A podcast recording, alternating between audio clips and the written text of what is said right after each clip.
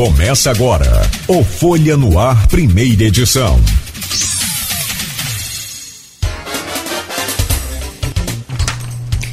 Sexta-feira, 13 de maio de 2022, e hoje é sexta-feira 13. Que seja abençoada como todos os dias.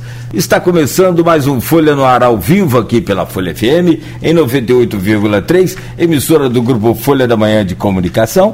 Fábio, eu já disse do prazer de recebê-lo aqui, renovo esse, essa, esse sentimento, né? Sempre bom. E pessoalmente, o que é melhor, seja bem-vindo ao Folha no Ar mais uma vez. Obrigado. Fizemos vários testes buscando, porque ah, vamos fazer o teste, aquela coisa toda. Graças a Deus hoje foi direto. Só falta o cafezinho que vai vir daqui a pouco. Bom dia, Fábio. Seja bem-vindo, presidente. Bom dia, Cláudio. Bom dia, Arnaldo. Bom dia, Beto. Bom dia a você que está né, nos assistindo, nos ouvindo. É um prazer muito grande. Primeiramente, agradecer a Deus, né, por mais um dia. Você falou aqui dois anos, né, que nós, é, que Deus nos deu, nos deu essa glória, né, de estarmos vivos. Né? Então isso é muito importante. E o cafezinho a gente está esperando. Tá, tá a caminho. E demora assim, mas quando vem, vem caprichado. Arnaldo Neto, bom dia, bem-vindo mais uma vez a essa bancada. Eu quero aqui, já antes de trazer o bom dia do Arnaldo, só pedir desculpas em nome do Aloysio Abreu Barbosa, ele estaria aqui hoje, né, mas acabou de, tendo problemas com. teve insônia e perdeu a hora e essa coisa toda. Então ele pede desculpas a você através aqui da, da mensagem, eu transmito e, e peço desculpa a você. Ele agradece também a sua presença, Fábio. Bom dia Nogueira, bom dia Fábio, Beto aqui no estúdio com a gente. Bom dia, sobretudo você, ouvinte da Folha FM. Só lembrar que hoje é sexta-feira 13, mas para nós católicos, pelo menos, tem um atenuante, né? Que é sexta-feira 13, mas diz Nossa Senhora de Fátima. Então, é um dia mais tranquilo que ela interceda por nós aí mais, o, mais um dia de caminhada. Que ela, vamos dizer então, rogai por nós. Rogai Nossa, por nós, passa né? na frente, Maria, passa na frente. É verdade, Fábio. Vamos então. Vamos lá, Neto. Vamos lá, Fábio. Eu acho que a gente não pode começar a nossa conversa sem é, o assunto é predominante desde a última vez. A última entrevista que nós tivemos, como o Cláudio lembrou, foi por videoconferência e naquela entrevista você revelou que seria candidato à reeleição à presidência da Câmara com o apoio do prefeito Vladimir, que havia acontecido uma reunião né, que Vladimir pediu ali aos vereadores da base é, o voto na sua reeleição. Da reunião à eleição, o que, que aconteceu ali que vocês perderam essa maioria, perderam esses 13 votos? Até então vocês contavam ali com uns 15 votos. Dali vocês perdem Maicon, Luciano Riulu e Marquinhos do Transporte. O que, que aconteceu nesse meio tempo que acabou diminuindo a base governista? É, foi em dezembro, né? Essa, essa, essa entrevista e, de, e a eleição foi em fevereiro. Na verdade, foi um movimento político, né? A gente é, sabe que a, a Câmara passa pelo Poder Executivo, né? a gente não, não tem que, que fazer essa, essa. Falando de mesa, né? Essa, essa, essa, como é que se diz, essa diferença. E teve um movimento político ali da questão do PDT, não é? Ali também a gente tem que falar que teve uma união aí de um grupo dos grupos políticos liderados pelo Rodrigo Bacelar, pelo Caio Viana e pelo Rafael Diniz. Não é? Porque a gente, se a gente pegar, são cinco ex-secretários do Rafael Diniz ali, eleitos. É, três do PDT, mais dois que não que passaram, não saíram da base, não é isso? E tem a questão né, do, do vereador Michael Cruz, que, que teve não é, também não é, naquele, nesse tempo né, de dezembro a fevereiro, não é um arranhão com, com o Poder Executivo. Então ali é, foi mais esse diálogo com o Executivo, não foi nada interno da casa? Não, interno não. Interno, o diálogo estava até muito bom com, entre os 25 vereadores. A gente estava é, conduzindo com bastante é, harmonia, né? E não teve nenhum problema interno da casa. Não teve.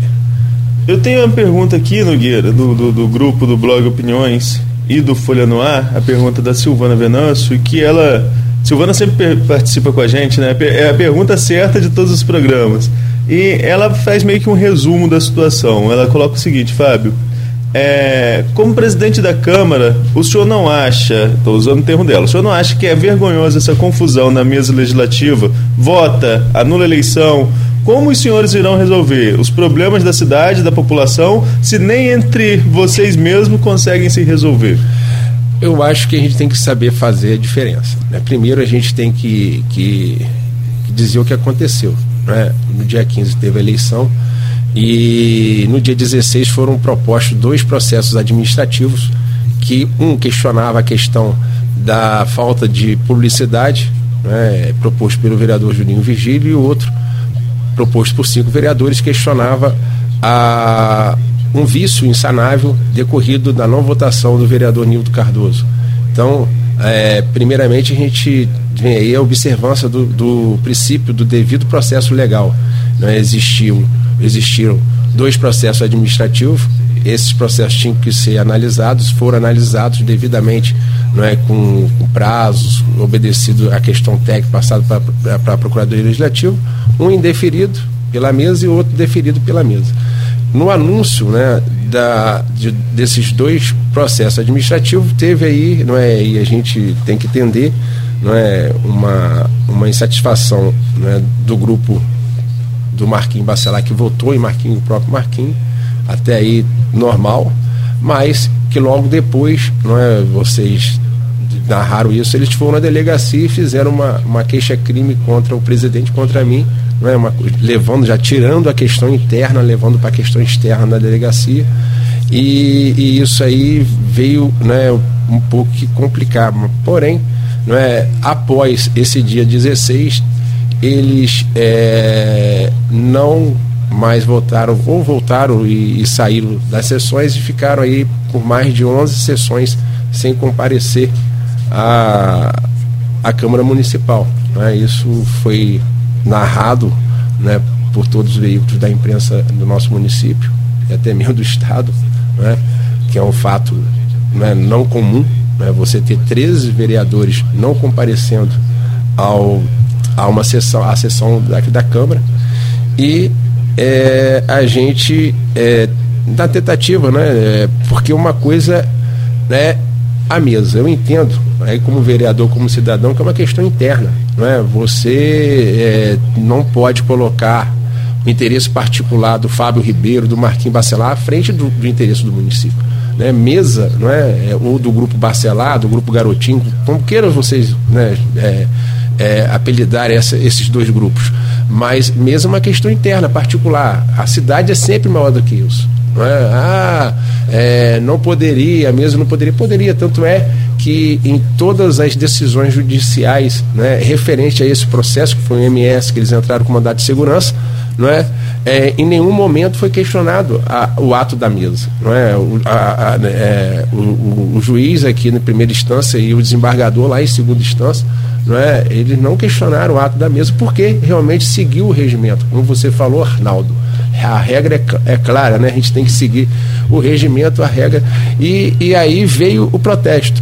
E no meu modo de entender, né? E vocês sabem que eu tenho base democrática, não é? Minha base, o meu grupo é democrático, nós, né? e, e a gente entende o seguinte: a obstrução, o protesto é legítimo, mas desde que seja feito na sessão, né? O regimento é claro também, né? É, é dever do vereador comparecer à sessão, salvo por motivo de força maior. Isso está no nosso artigo 130, inciso 5 do regimento interno. Não é o Fábio Ribeiro que está tirando. Não é? Está lá escrito.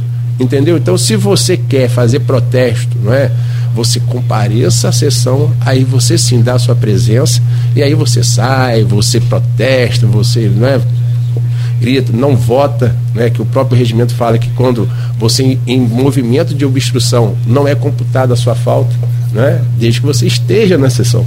Então, a gente, eu já estou antecipando, né? As outras perguntas, mas é, e aí a gente pressionado tanto pela imprensa como pela população, né? Que estava vergonhoso. Aí sim, me desculpa, isso é um, é um entendimento meu do cidadão Fábio Ribeiro. O caos político foi o não comparecimento né, dos vereadores nas sessões. Isso causou realmente um caos político. Nós tivemos que, que tomar é, providências, não é, é foram colocadas é, justificativas, justificativas que não conduziam com a questão regimental, e nós indeferimos a, a, a justificativa e tivemos né, que, por força de ofício, não é, é, abrir os processos. E aí, um erro, né, até mesmo nosso no, no início, mas um erro que vem se, se prolongando, vou esclarecer aqui. Não é processo de declaração de perda de mandato, é processo de oportunização de defesa, de ampla defesa. Então, existe processo de perda de mandato, existe o processo de ampla, né? você pode ver na emenda dos processos, né, que os três vereadores foram citados, é um processo de oportunização de ampla defesa. E o que a gente fez foi só seguir a lei. Tanto é que, posteriormente, né, o, o, o a promotora, né, membro do Ministério Público, fez um pronunciamento num outro processo, aí numa, numa ação ordinária, né, proposto também pelos três, em um pedido de liminar, pela incondicionalidade do artigo 14, né, inciso 3 da nossa lei orgânica, que estabelece que aqui o vereador, estou aqui resumindo, não estou lendo textualmente, que o vereador que é, tiver cinco faltas em, em um único mês, né, terá o seu mandato declarado né, perda de mandato. Então, é, e o juiz também não é, acompanhou o entendimento da promotora. Mais uma vez, nenhum ato da mesa diretora foi questionado, nem pelo Ministério Público, foram dois procedimentos, não é, vamos dizer, da mesa diretora, que não foram questionados nem pelo Ministério Público, nem pelo Poder Judiciário. Então, é, a gente é, entende, né, a Silvana está certo, que a gente tem que é, colocar sempre o interesse coletivo no, à frente do, do, do particular. E né, a gente vem tentando né, é, é, conversar né, com os vereadores que a gente tem. Eu acho que a política é isso, Cláudio. É, é, amadurecimento, é diálogo, é conversa, não é? E a gente, às vezes a gente acerta, às vezes a gente erra, não é? É precipitamos o momento da, da eleição, foi um erro político do, do meu grupo político, né? Isso aí não foi o, o, erro do prefeito, não foi o erro do presidente, foi o erro do grupo, né? O grupo decidiu antecipar as eleições e aí é, isso foi um erro político, mas também não justifica, né? Não justifica o não comparecimento né, nas sessões. Fábio, agora a questão desse time aí, de quando colocar para votar. Nós vamos voltar 15 de fevereiro, algumas perguntas ainda nesse bloco, que é justamente sobre essa eleição, mas o time. É, nós nos bastidores, a gente sempre conversa, eu converso com você. Na, na, na quarta-feira mesmo, Marquinhos saiu da tribuna, sentou ao meu lado para conversar, com, da, do plenário, sentou ao meu lado para conversar comigo, depois esperei para conversar com você, porque a gente conversa com todas as correntes. E aí a gente vai ouvindo história daqui, história desse, sabe como que é. é Há uma conversa que o próprio Antônio Garotinho, ex-governador, teria ligado para você pra, numa reunião, teria dito a vocês numa reunião, de que não era o momento, que só era para colocar em pauta se tivesse a garantia de 15 votos, o compromisso de 15 votos, não com 13 como você tinha e, e foi pautado no dia 15 de fevereiro. Isso aconteceu ou teve alguma outra conversa que a gente não ficou sabendo e que decidiu se pautar? É verdade, quem ligou para mim foi o prefeito, ele estava ao, ao lado do, do, do prefeito e, e, e, o, e, o, prefeito com a opinião de colocar em pauta e ele realmente ele não, não, não, não queria que fosse essa opinião dele de não colocar em pauta. Realmente não é uma questão de número. Não, não, não é questão de número, não. Ele não falou nada de número, ele falou da questão de, de não ser um momento, não é? E, e, mas foi uma decisão, falei, repito, foi de grupo, foi só do prefeito, não foi só de Fábio. Né? Ali estavam é, mais, no caso, né, mais 12 vereadores né, que decidiram colocar. Então, é, inclusive o vereador Michael, né, que estava ali, não, vamos embora, estamos firmes. e, e, e, realmente, né, o Cláudio já perguntou aqui, teve mesmo, a, a, nós oramos, né, oração feita é, pelo pastor Marcos Elias, e depois você sabe o que aconteceu. Então isso é, é do jogo, é do jogo, mas foi, foi um erro. Né? Essa precipitação política, a gente. Isso é uma coisa, mas uma coisa não impede. A crise da Câmara não é, não é, não é, eu vejo isso de, de, forma, de, de, maneira bastante explícita. Eu, eu peço desculpa a quem discorda de mim, mas não é uma questão interna a crise da Câmara é uma, uma luta de poder, sim, mas não internamente, porque hum, a mesa da Câmara é uma, é uma coisa que se detém a Câmara. mas é dos grupos políticos que eu citei aqui, não é? dos, dos garotinhos, Bacelar e do, e do, e do Viana, né? junto com um grupo pequeno, grupo, né? vamos dizer assim, do Rafael Diniz. Em relação a 15 de fevereiro, aí voltando à sessão em si, né? Você mesmo colocou aí, colocou para votar, abriu sua votação, vira o resultado no voto do Maico, Nildo não vota. Mas eu estava assistindo a sessão e eu mesmo não percebi isso. Você acredita também que não, porque você declarou o resultado de eh, a vitória do Marquinhos Bacelar. Essa declaração sua é a que é mais usada pela oposição. Você proclamou o resultado da eleição. É, é, como contornar isso, até mesmo um desgaste político pessoal seu, da sua figura enquanto agente político? É que você diz Marquinhos Bacelar eleito e depois ter que recuar é, através de um recurso pelos vereadores da base. Não, com certeza, eu não vejo, eu não vejo nenhum desgaste, né? Estou falando de desgaste político, não, estou falando pessoal. Porque ali, na verdade, eu tô, estou tô cumprindo o, repito, o princípio do devido processo legal. Né? Existe um processo questionando, né? e realmente foi, foi. Basta qualquer um entrar na, no YouTube, na, lá na Câmara Campos, né? vai ver no dia 15 de fevereiro, na sessão, vai ver que realmente não teve voto do Nildo. O que, né, pelo nosso regimento, né, foi, um, foi, um, foi um ato, é, um, um ato insanável, né, um erro insanável e um vício insanável. Por quê? Porque tem que ser, a, a votação tem que ser nominal por ordem alfabética e expressa pelo vereador. Não é? E naquele momento ali, voltando no dia 15, né, eu sou humano, eu não sou uma máquina. Não é? A gente estava dentro de uma expectativa. E quando você né, vê que um vereador que te deu a palavra, que assinou que estaria contigo no, no momento, no dia anterior, porque eles, a pessoal da, da, da, da, da oposição quer embolar, não, que um dia só botou o cara, constrangeu o cara. Não, nada disso. Eu tive com ele no dia 14, não é? Dentro do gabinete dele, não foi nada no meu gabinete, foi no gabinete do, do vereador Maico. Fiz uma chamada de vídeo para o prefeito, ele conversou com, com, com, com, com o prefeito Vladimir Garotinho, né? deu a palavra e assinou. E depois nós passamos momentos ali não é, juntos, por quê? Porque eu não tinha nem definido a pauta. Eu queria saber a opinião dos vereadores, que né, todos eles concordaram em colocar. Né? E no momento da votação, todos sabem também, né, o, o Michael trai, né, o, trai não a gente, né, trai a declaração dele a minutos atrás e vota no Marquinhos Bacelar. Isso uma reação é, humana minha, não é? Poxa, se eu tinha, se eu estava com 13 a 12 para mim, lógico que foi 13 a 12 para o Marquinhos. Então foi uma coisa assim automática, não foi, não foi um, um, uma coisa premeditada. E eu declarei esse e voto e depois, né, no, com o processo foi verificado, não é, que realmente o vereador Nildo Cardoso não votou. Agora a solução, a solução para essa eleição da mesa.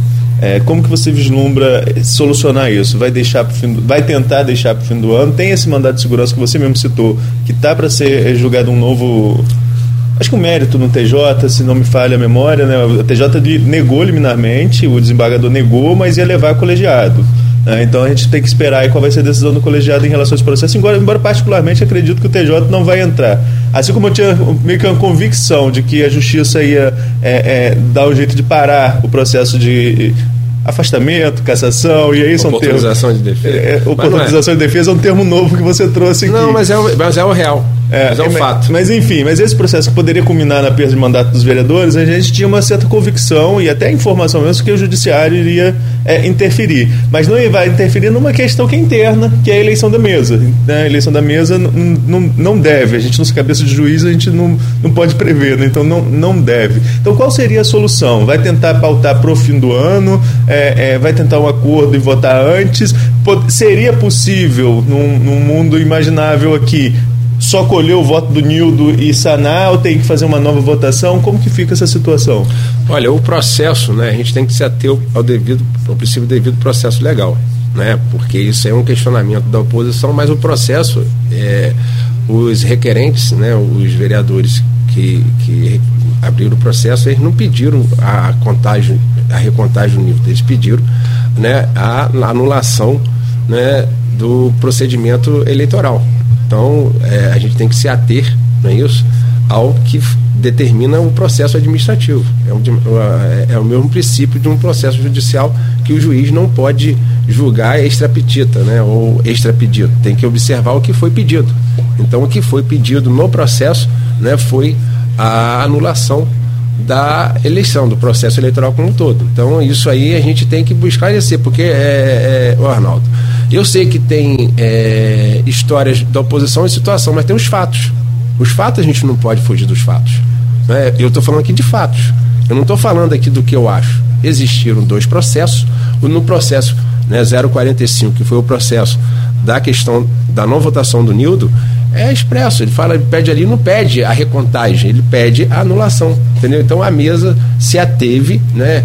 Ao parecer técnico, a gente tem que deixar bem claro aqui, foi um parecer da Procuradoria Legislativa e o voto foi é, dos membros é, naquele momento foi, foi a ter ou não, concordar ou não com o parecer da Procuradoria Legislativa.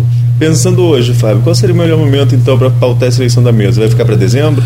Olha, eu acho que, assim como Silvana falou, eu concordo com ela, a gente tem é, é, questões mais relevantes, né? É, agora, pensando friamente, né?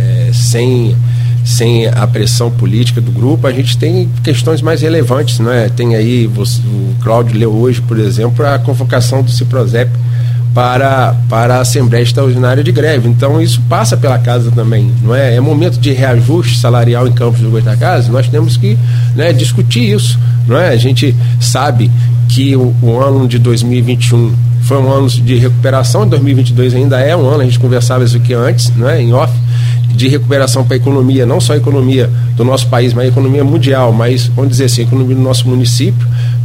O que, no que tange a prefeitura, foi um ano de reequilíbrio né, das contas.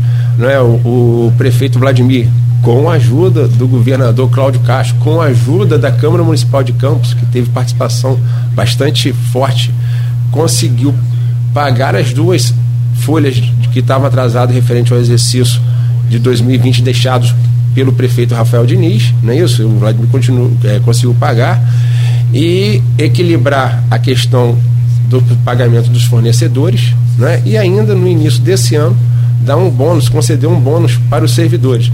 Então, foi uma, foi estou mostrando isso não para enaltecer né, a, a, a, o governo do prefeito Vladimir, não só para enaltecer, mas que dizer que foi, foi, foi um, uma ação né, que a oposição agora está questionando muito, ah, porque o, o, legislativo tem que ser independente. Tem que ser independente, não, é independente. Né? Não existe é, legislativo sem independência. Né? Isso é a base né, da divisão dos, do, do, dos poderes de Montesquieu. Então, né, judiciário, legislativo e executivo. Então, isso, isso, é uma, isso é uma coisa que a gente tem que deixar, mas que com parceria e união entre o executivo e o legislativo, né?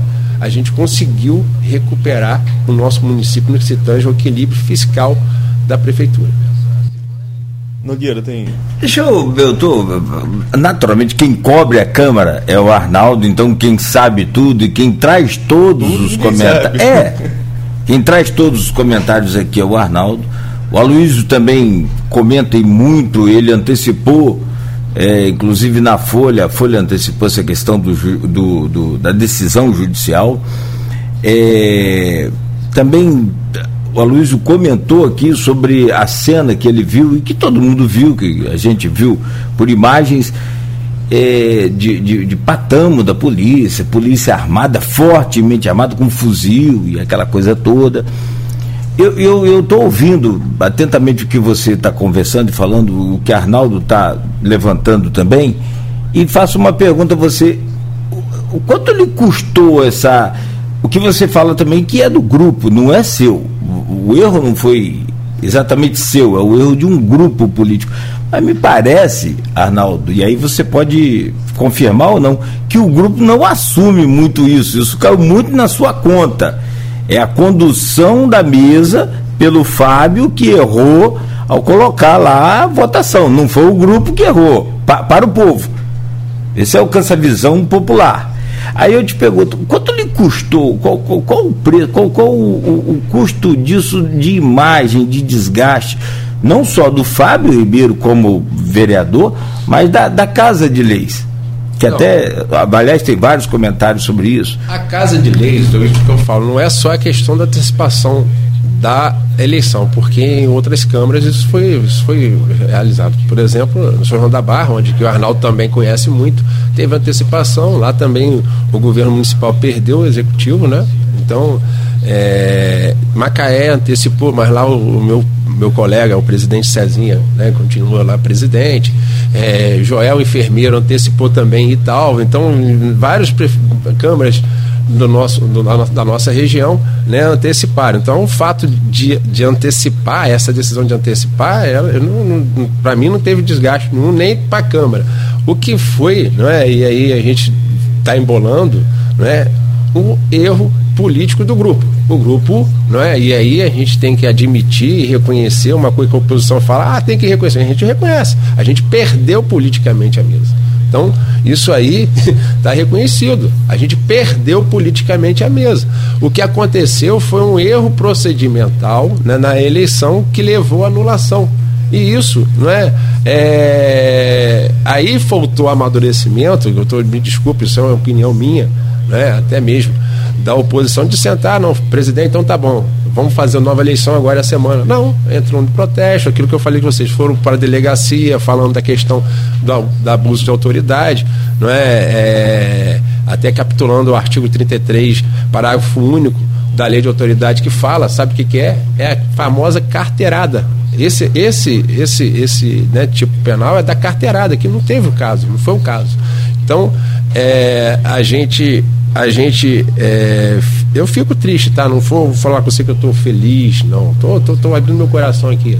Porque é lógico que a gente tem um espírito democrático de realização, a gente quer trabalhar pelo bem da cidade. Eu acho que isso é o espírito, eu tenho certeza disso, sabe, Cláudio? Dos 25 vereadores que lá estão, não é só do Fábio Ribeiro, que quer fazer o bem-estar né, social, que quer trazer vários projetos, né? e, e de lá para cá, né, ficou mesmo uma, meio que uma queda de braço.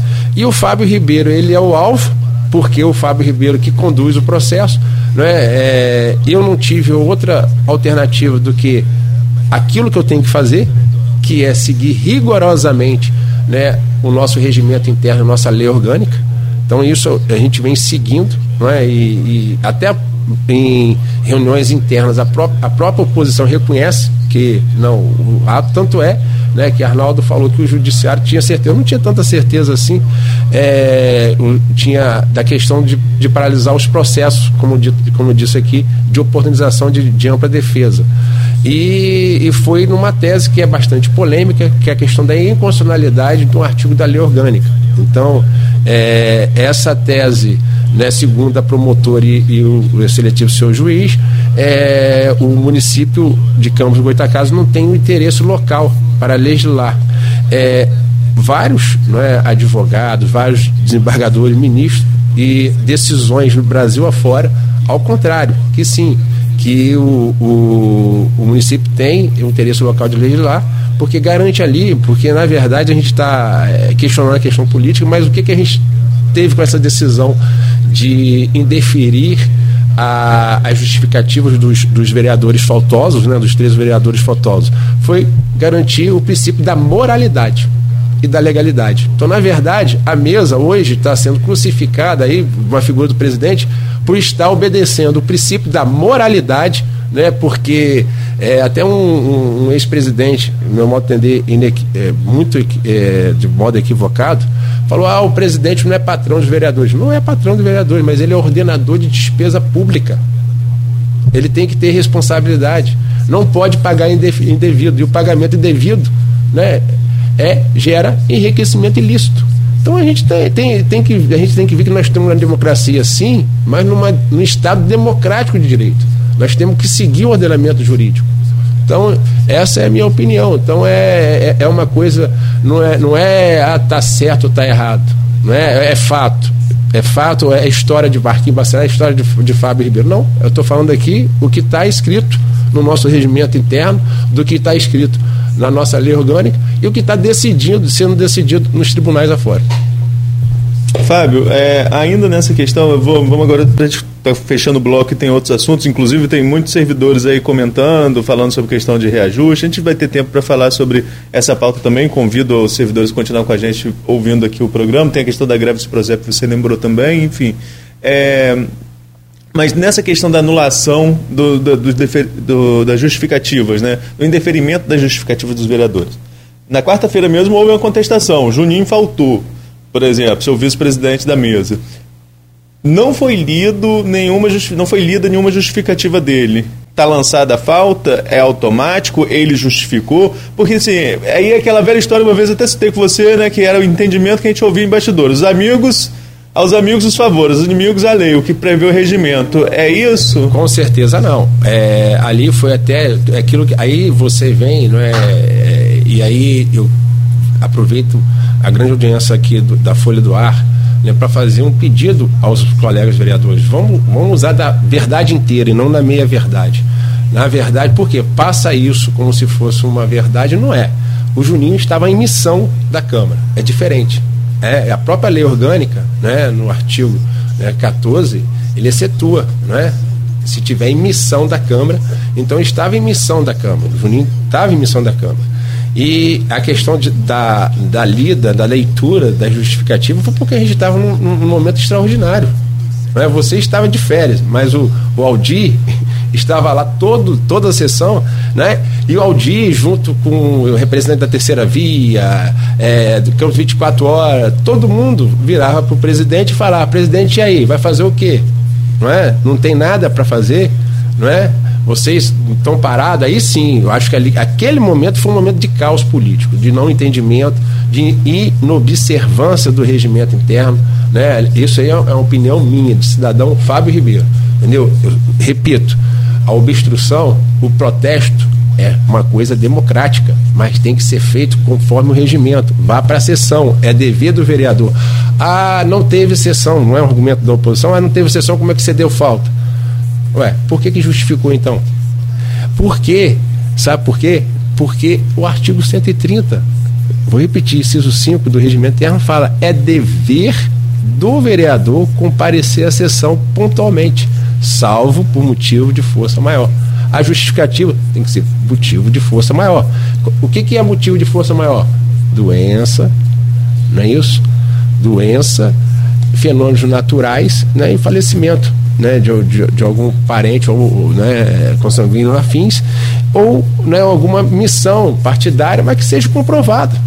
Entendeu? Aí você fala, ah, durante o, o. E concordo, durante o, o ano de, de 2021 é, não tinha é, esse rigor. Você pega, né? Eu até cito as minhas faltas. Durante um ano inteiro, né, esse, o Michael Cruz cita que eu faltei quatro dias. Né, durante o ano inteiro. Eles faltaram em dois meses, mais de 11. Entendeu? É complicado. Né? É, é, é uma coisa que extrapola. Então, as medidas têm que ser tomadas. E eu estou falando com você. Se eu for, é, como diz o Cláudio, desgastado por, por obedecer ou, por, ou, e, e, por, e por, vamos dizer assim, é, obedecer e, o, o dinheiro, né? Imposto pago pelo cidadão campista, que eu seja, porque eu tenho convicção, né, na questão do interferimento, eu estava realmente é, dentro do princípio da moralidade, né, é, obedecendo à lisura né, da administração financeira pública. Agora você abre nesse meio tempo, né, depois dessas faltas, justificativas de faltas, anulação justificativa, pagamento cortado, enfim, tudo que nós noticiamos amplamente, foi falado no plenário da Câmara. Né, você abre os processos que, é, é, que a gente já falou, processos que quando você chama, foi até manchete nossa, foi aspa sua, né, de, de quando você falou em processo de cassação naquele momento, depois mudou-se o termo, é, mas enfim, é, quando você abre esse processo, depois de um tempo, quando eu converso com você meu blog, você fala que ali foi a forma que você encontrou de trazer esses vereadores de volta é, que ali foi, foi e, e, que no seu entendimento deu certo porque foi numa sexta na terça-feira eles compareceram. Paralelamente a isso, ou melhor, posteriormente a isso, os vereadores também dão uma contrapartida, que é a, a, esse processo que está em andamento aí, que pede a destituição sua e do Juninho, do Juninho Vigílio da mesa diretora. É, como que você vê essa reação? Qual a sua expectativa em relação a esse processo? E o seu entendimento realmente é de que essa, essa, esse processo de cassação dos vereadores foi uma forma de trazê-los de volta para casa? Iria andar e concluir? Ou esse processo não anda mais? Qual é o seu entendimento do geral em relação a esses dois processos e em relação entre eles? Com certeza. Vamos lá. É, é, a sua narrativa foi correta.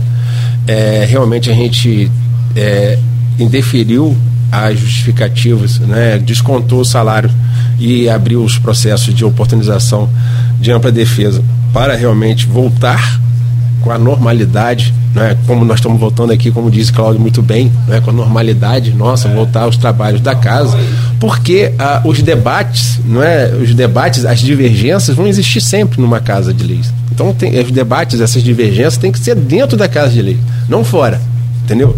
Não fora.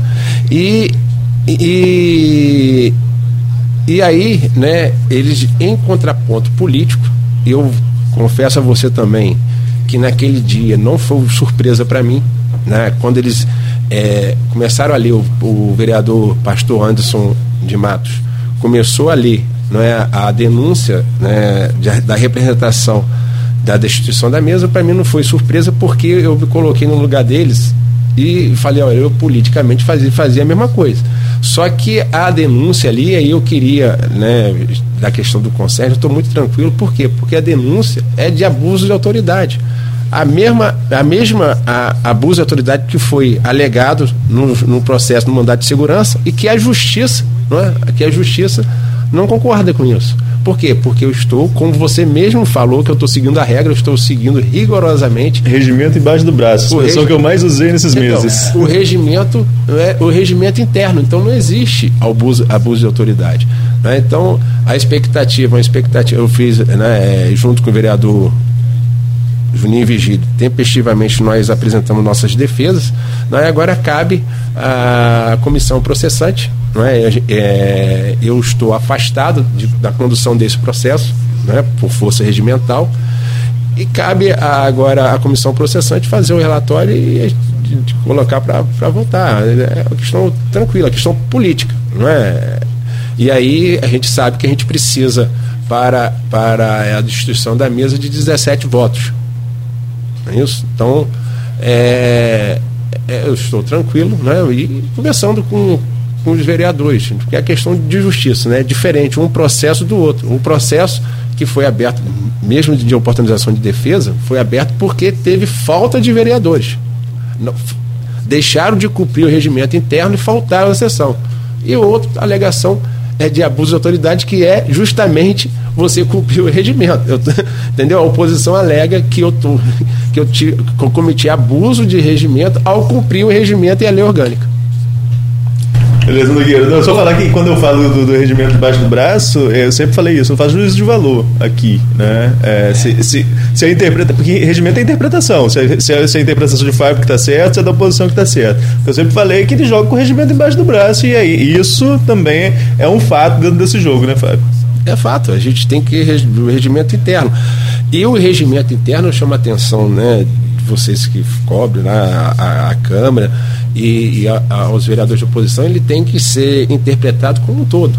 Você não pode pegar um artigo ou parte de um artigo por benefício próprio ou para te, te beneficiar numa, inter, numa, interpretação. Você tem que ver não é, a questão do que, por que, que houve, por que tem aquele dispositivo. Né? Igual a lei orgânica.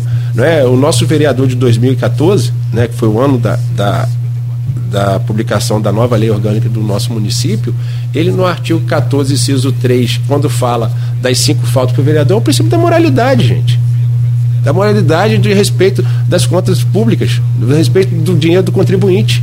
Então, é uma questão, ah, o que está sendo questionado é que, pelo, pela promotora e pelo juiz, que é, o município não pode legislar sobre isso.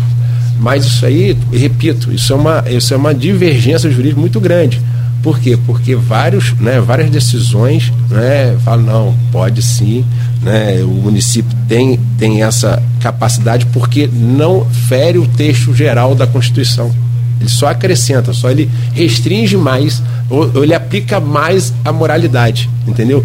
E aqui, então, o município de Campos hoje, quer dizer, a, a, você retirando esse artigo né, da lei orgânica, ele está sendo assim mais beneplácito, ou seja, está sendo menos restritivo e está obedecendo menos o princípio da moralidade. Nogueira, peço desculpa a você, a gente já estourou o bloco demais, mas é, é, a última. Fábio, você, acha que tem, você tem alguma expectativa de virar esse jogo no campo do voto ali dentro da Câmara até o fim do ano? É, há quem fale que, que, a eleição de outubro possa influenciar muito né, nesse, nesse, cálculo e que a estratégia agora seria deixar para depois de outubro, justamente para ver qual grupo político sai mais fortalecido das urnas. Você acha que isso influencia de alguma forma?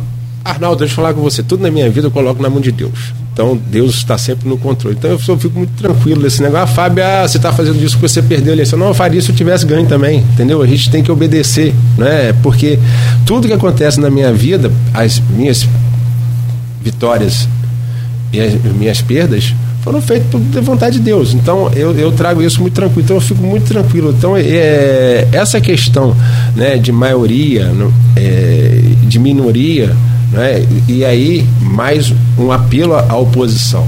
Aí a oposição. Né? Eu estou sendo chamado na, pela oposição de déspotas, de tirano, né? e na verdade, a maior tirania é a tirania da maioria.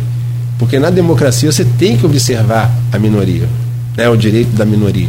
Isso é em todas, todas as casas de leis, né? em todos os parlamentos.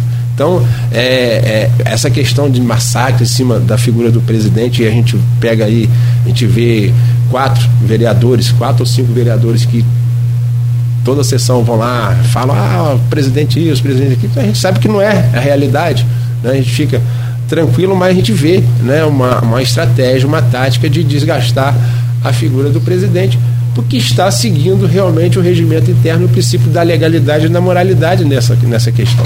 Agora, eu, eu acredito que, que as coisas mudam, né? A gente pode tanto reverter como ter mais, perder com, com diferença maior de voto. Então, isso aí é, é, uma coisa. Nem sei se eu vou ser candidato numa nova eleição, isso aí é uma coisa que, né? É um pedido lá atrás do prefeito Vladimir, que eu estou também até mesmo pelas, pelas ponderações do Cláudio, é, eu não precisava passar por um tanto desgaste. Eu tenho 26 anos de vida pública. Né? Eu não tenho, eu não nasci ontem. O Cláudio me entrevistou, foi não nesse estúdio, foi no outro lá pela primeira vez. Então, não é, eu não, eu não, não caio de paraquedas na vida pública. Não é, eu não estou aqui para um ato, um ato isolado de ser presidente. Então, isso aí é uma questão pessoal. Eu não sei se eu, se eu vou ser presidente, candidato a presidente. Eu não sei. Eu não sei se eu vou ter essa disposição. Agora, o grupo político é lógico que vai querer né, ter a, maioria, voltar. Isso aí é uma questão do prefeito, de ter mais né, tranquilidade dentro da casa. Apesar da gente ter que reconhecer né, que os projetos, né, é, diferentemente que é falado nas sessões, é, os projetos de interesse da população estão sendo discutidos, né, debatidos e aprovados nós tivemos da retomada né, das, das sessões até agora a aprovação de, de cinco projetos de leis propostos pelo Poder Executivo e dez propostos pelos vereadores. Sabe quantos que foram desses dez propostos pela oposição? Oito. Ou seja, 80% dos projetos, diferentemente né, do que a oposição fala, né, são, são propostos pela própria oposição. Bom, Fábio, são 7h53. É... Nogueira, faltou perguntar faltou ele falar sobre o peso das urnas em outubro nessa discussão. Mas ah, na, na, na, na, disputa da mesa. Da mesa. influencia? Vai lá, Fábio. Vamos forma? aproveitar que a gente emenda é. isso até às 8, então, pronto. Vamos lá. Você acha que, você acha que a, a, o resultado de outubro, tanto do grupo dos garotinhos quanto do grupo do Bacelar, e a eleição a governador também, se caso o governador Cláudio Castro seja reeleito, isso influencia também nessa nova eleição da mesa? Com certeza. Comecei falando aqui que a questão da eleição da mesa não passa só a questão interna. Foi uma questão de composição de grupos políticos, né? A gente, e eu vou além. Não só a de outubro, mas como a de 2024. Então a gente tem que ter essa, essa noção, né? A gente não é, não é só a, a, a, eleição de outubro, né? Antes ou depois de outubro. Você tem a eleição de 2024 que é a composição, né? A gente vê o, o que, que as urnas estão falando, né? E aí e, eu acredito sim que se a eleição da mesa for feita, for realizada depois da eleição de outubro, você vai ter um peso muito forte. Eu não sei se eu vou precipitar aqui, mas ah, eu não sei, o, o Vladimir, e não era esperado isso dele, até porque em Brasília ele teve um, desempenho fantástico, todo mundo, todos os deputados que a gente entrevistou aqui, que, aquelas personalidades que tiveram contato com ele, falaram muito, até em comparação ao pai, ele muito mais habilidoso. Habilidade essa que eu não consigo muito ver aqui na, no trato com a Câmara em relação a alguns pontos é, é, bem assim é, é importantes, como foi o, o projeto né, da, do Código Tributário, que foi um divisor de águas também, aquilo ali, você já comentou sobre isso, já falou sobre isso, eu não vou fazer mais isso, não vou colocar essas coisas assim em cima da hora, achei até né, é, muito importante da sua parte você fazer aquilo, admitir isso. Agora também essa questão do grupo. Então, é, não sei se isso tudo né, acarreta o que Arnaldo falou aí, essa influência toda da eleição, de repente até para evitar qualquer surpresa com o resultado nas urnas de, de outubro. Mas uma, uma coisa, o Fábio, e aí é, é, certo, você falou também que vem da, da, da política há, há 26 anos. Isso implicou na sua na sua vida política? Porque você disse agora que nem você sabe se você vai ter disposição para ser candidato a presidente. A gente conversava aqui há um tempo atrás, você falava da possibilidade até de ser candidato a deputado. E que a gente vai falar lá no, no final, mas isso influenciou. Não, com certeza, olha só, é, é, não é, eu já tenho 54 anos, não é, não é já meio caminho percorrido, não é, a gente e, e, a gente tem questões particulares, né? Hoje eu sou avô, né? sou pai ainda de, de dois filhos e, e, e, essa questão da política no nosso país, eu não vou falar só de Campos, é uma questão muito complicada, né? A gente, o político é tido como cara corrupto, a pessoa que, que errada. E a gente sabe que em todas as profissões, eu posso falar isso com bastante naturalidade, em todas as profissões tem os maus e os bons profissionais. Né? Tem uns caras corruptos né? dentro né, é, desculpa, de uma rádio, dentro de uma universidade, dentro do Poder Judiciário, dentro do Ministério Público. Estou falando isso aí, é questão de inerente à pessoa humana. Humano, né? Só que o político ele está muito em evidência e eu acho que isso é natural. Né? A, gente, a gente viveu um momento de ditadura no nosso país, depois, não onde a imprensa era calada, certo? E, e depois veio a abertura e o questionamento da imprensa, isso é, isso é verdade. Hoje mesmo a gente vê, quando você noticia, qualquer jornal noticia um homicídio, ele vai lá e coloca as iniciais do possível suspeito. Né? E quando você noticia né, a prisão de um político, você bota no que Rafaz. Então, quer dizer, isso é uma questão que, que, que evidencia muito isso. Então, a, a, eu, como e eu sou, né, Arnaldo falou aqui, eu sou católico, né? E eu, eu acredito que eu tenho que ficar mais perto de Deus. A gente tem mudado muito nossos atos, né? É, eu acredito que a participação dos homens de bem na política vão são realmente é o que muda, mas eu estou achando que eu já dei a minha contribuição, sabe? Então eu acho que eu tô eu tinha sim, né? A gente já você falou vou aqui, eu tinha sim uma vontade de ser deputado federal, mas por causa, né, da questão de uma bandeira, que para mim a competência da educação dos, dos, dos entes federativos, né, município, estado e união, para mim é equivocada. Para mim, não é hoje cabe ao município a questão da educação básica, né?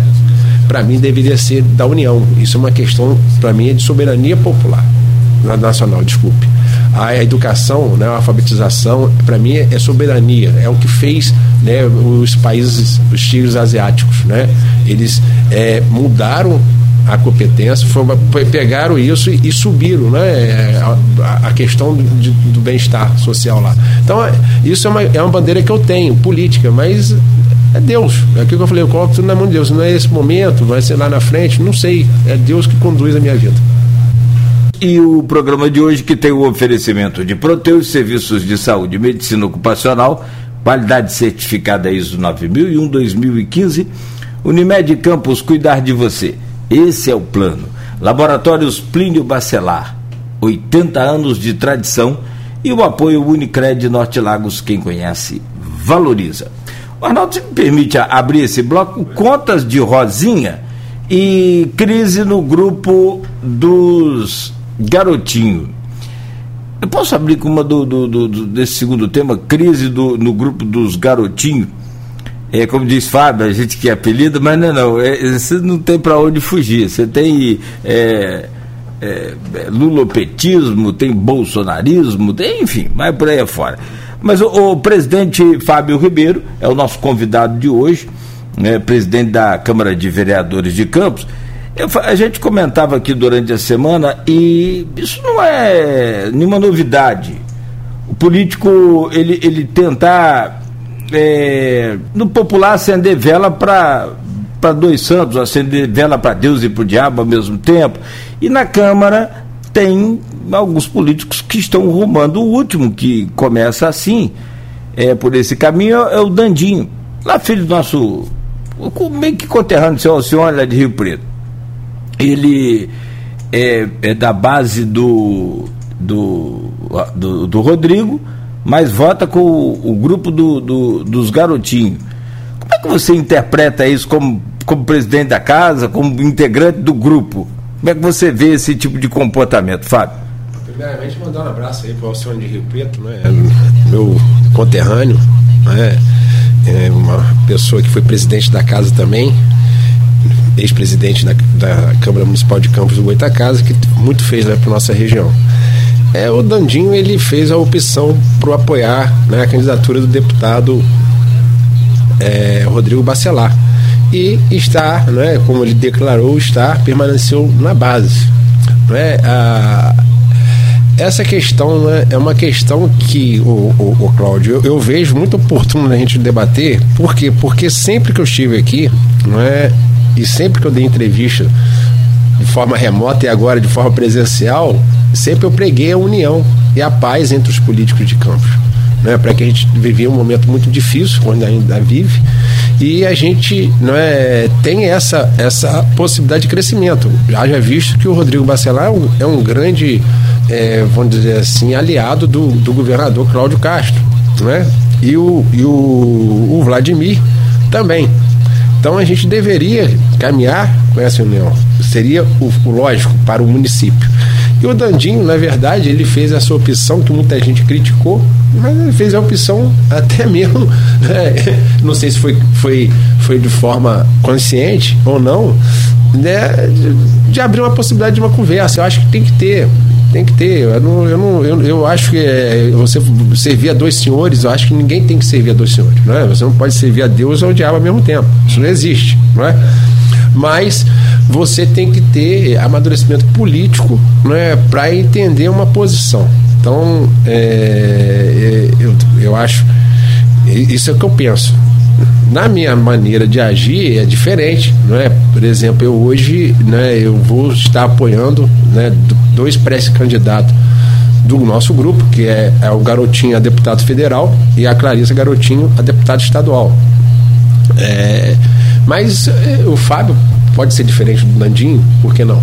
Né, o Arnaldo do Cláudio trabalharem junto, ter, ter, ter posições, atitudes diferentes, desde que tenha né, uma, uma, uma obedecer uma, uma, uma, ética, né? Então acho que, que isso aí é, é uma coisa possível sim, né? O Vladimir tá na hora, é, eu falo aqui, né, a gente conversou em off, o Vladimir tá na hora de, de reorganizar a base dele, né? politicamente, né, reestruturar o governo politicamente. Não é, é, qual o momento que ele vai fazer isso? Se é antes da eleição, se é depois da eleição, isso é, cabe a ele. Né? Estou falando aqui como membro do grupo, eu acho que a gente tem que organizar, reorganizar o grupo politicamente. Né? Por exemplo, é, uma coisa que não foi abordada, mas é fato. Ele saiu do PSD. Ele saiu do PSD e deixou quatro vereadores no PSD eleitos por ele. Fábio Ribeiro, o Fred Rangel, que hoje quem ocupa é o Álvaro Oliveira, o Dandi de Rio Preto e o Cassiano Tavares. Então é uma, uma, é uma questão. E quem que é o presidente municipal do PSD hoje? O Caio Viana. Então a gente tem uma relação, estou falando da questão né, de servir do senhor, não é? É uma coisa que a gente pode avançar para o entendimento, mas também não é, pode, né, tanto na posição do Dandim, aqui é lógico, simbolicamente do Dandim, né, que, que optou pelas, pelas duas pontes, como também essa questão do PSD. Então é questão de amadurecer por campos. Então a gente tem que conversar. Então é, é uma coisa né, que o presidente municipal do meu partido hoje é, é pré-candidato a deputado federal. certo? Só que ele foi né, o principal adversário Sim. nosso, do PSD. Eu falo nosso, porque eu, eu era o presidente municipal do PSD nas eleições de 2020. Entendeu? Tem que reorganizar. Só mais uma assim. Você vê também reforma administrativa na, na, na, máquina, secretário e essa coisa? Eu acho que tem que ter tanta reforma estrutural, né, como é, mexer, não estou falando tirar pessoas, mas mexer com pessoas, entendeu? Isso é normal. Acho que, que tem. Né, foi um ano de 2021 de muito desgaste né, para os secretários de, de organização, ó, praticamente eles partiram do zero, não é? E agora é hora de pensar. Pensar politicamente, quando eu falo pensar politicamente, é pensar em entregar mais serviços para a população. Né? O, o, governo Vladimir hoje tem que pensar em entregar mais serviços para a população, como não é, ampliar o Arnaldo estava falando aqui de São João da Barra, a questão da iluminação pública tem que melhorar, a, a, serviço público, né, a questão dos programas sociais que foram aprovados no ano passado lá na Câmara, os quatro programas sociais, implantar os programas sociais, né, fazer é, mais fomento à economia através do FUDECAM, né, criar curso de capacitação, né, é, é, fomentar mais a nossa agricultura, que para a gente é uma vocação né, da nossa terra. Então, é, eu, eu, eu acredito nisso, que tá, essa reestruturação política passa, na verdade, em entregar mais, entregar mais serviço à população. Agora, ainda nessa questão dessa crise, é, é, na crise dos garotinhos, que, já que o Cláudio inverteu, eu vou continuar aqui para depois a gente falar sobre as contas.